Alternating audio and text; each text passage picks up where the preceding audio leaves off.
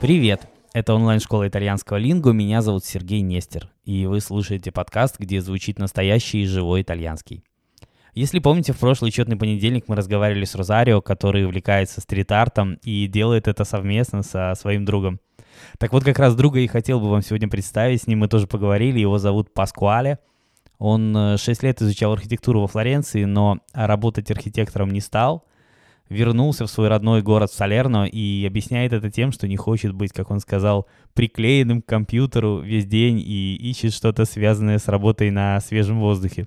Напоминаю, что если вы слушаете этот подкаст на YouTube, вы можете читать субтитры на итальянском и видеть перевод на русский. На других платформах ищите оригинальный текст и перевод в описании эпизода. Ciao Sergio, ciao a tutti, uh, sono Pasquale, vengo dalla provincia di Salerno, che è in Italia, vicino alla più famosa Napoli. Ho 31 anni e sono architetto. Ho studiato questa materia all'Università di Firenze, che è una città che consiglio di visitare perché è molto bella, come tutta l'Italia. Non è un luogo comune, ma è una nazione che vale la pena visitare. La parte centrale del centro storico è quasi completamente eh, diciamo, adibita a centro turistico quindi è un po' più complicato vivere nel centro storico di Firenze perché sia le attività commerciali, sia uh, come sono impostate le attività a livello di trasporti, uh, se vuoi portare la macchina, è tutto incentrato per un, un, turista e quindi per qualcuno che ci sta poco tempo. Quindi uh, se uno vuole vivere più a lungo a Firenze consiglio di vivere nei quartieri limitrofi al centro che comunque non sono lontani da quelli che poi sono i monumenti e le zone più eh, interessanti della città, però eh, vivi in una zona comunque a misura d'uomo, a misura d'uomo. Anche se dopo la laurea ho deciso di tornare a vivere qui a Salerno, perché anche questa zona secondo me ha delle caratteristiche importanti, ha delle bellezze e poi è, è casa mia non faccio l'architetto, ma da buon architetto ho delle passioni legate alle immagini, ai disegni. Infatti uno dei miei hobby, dei passatempi eh, più importanti è quella di disegnare, eh, sia per conto mio e sia magari eh, facendo qualche disegno per strada.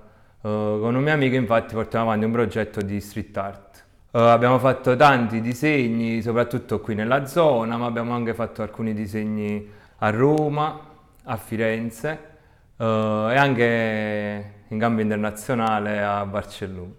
Però il nostro progetto è un progetto che facciamo per passione e quindi speriamo che continui nel tempo e che ci porti delle soddisfazioni, non economiche ma soddisfazioni personali. Un'altra passione che coltivo sin da piccolo è la musica e infatti mi piace molto ascoltare la musica in primis, perché a suonare sono un po' più scarso. Però anche qualcosa mi piace suonare la pianola, mi piace suonare la chitarra.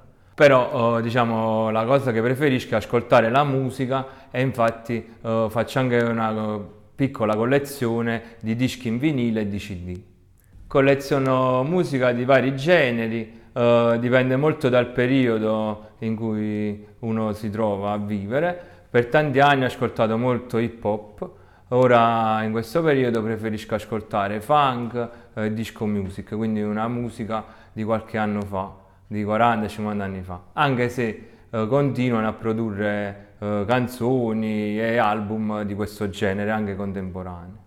Il mio lavoro attuale è, quello, uh, è un lavoro stagionale, uh, lavoro alla gestione di uno stabilimento balneare, perché qui nel mio paese c'è il mare e in estate molte persone vengono qui per fare i bagni, per, per il sole e il mare. Uh, quindi questo lavoro prevede un... questo lavoro dura 4-5 mesi all'anno e ed è molto divertente perché ha a che fare con persone che vengono a mare per rilassarsi e per divertirsi. Quindi uh, ti trovi sempre in un ambiente abbastanza uh, divertente e giocoso. Il resto dei, dei, dell'anno in cui non lavoro lo dedico alle vacanze o a curare uh, le mie passioni, i miei hobby. Ciao a tutti, speriamo di incontrarci presto. Я думаю, вы обратили внимание на аутентичный акцент Паскуале. Это еще не диалект, но уже и не итальянский в чистом виде, я бы сказал. Здорово, когда удается поговорить с такими людьми, как э, Паскуале, как-то зафиксировать такой своеобразный говорок. Думаю, что наравне с личными и искренними монологами это также делает этот подкаст, этот проект интересным. Итак, вы слушали подкаст «Живой итальянский», и по тому же хэштегу «Живой итальянский слитно» вы можете найти нас во всех соцсетях. Как всегда, мы будем благодарны за оценки и отзывы в Apple Podcasts и на других платформах. Мы услышимся, как и договаривались, в следующий четный понедельник, а на сегодня все. Апресто.